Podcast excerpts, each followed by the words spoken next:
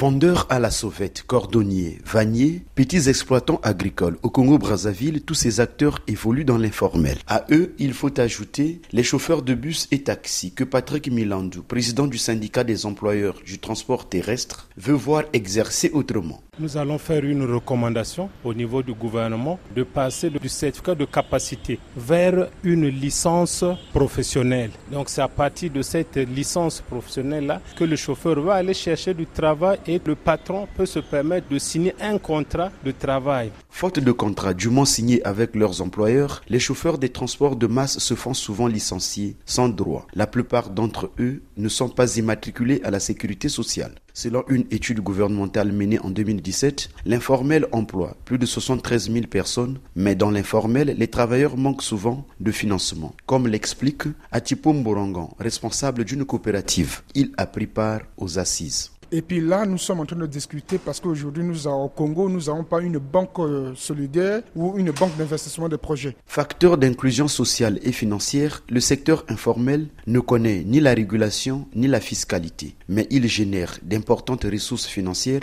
qui malheureusement n'entrent pas dans les caisses de l'État, selon Inès Nefer-Berti Ingani, ministre en charge de l'économie informelle. Donc près de 3 000 milliards de francs CFA échappent justement à la comptabilité de l'État. Il s'agit aujourd'hui dans le cadre de la lutte contre la pauvreté, de réorganiser ce système tout simplement. Et je pense que euh, en organisant ces assises, le gouvernement veut envoyer un bon message. Enseignant-chercheur à l'université Mariangwabi, Inès Février mène souvent des études sur l'évolution de l'informel. Ces activités-là s'arrêtent souvent aux taxes municipales, aux taxes départementales. Et ces taxes-là sont assez lourdes. Et le but ici de faire en sorte que qu'elles soient un peu réduites pour que ces acteurs-là arrivent maintenant à payer les, les impôts d'État. Oui, c'est possible de fiscaliser l'informel parce que notre euh, fiscalisation ne distingue pas les très petites et les petites entreprises. Et cette fiscalisation doit commencer par l'enregistrement de toutes les très petites entreprises selon les experts ayant pris part aux assises.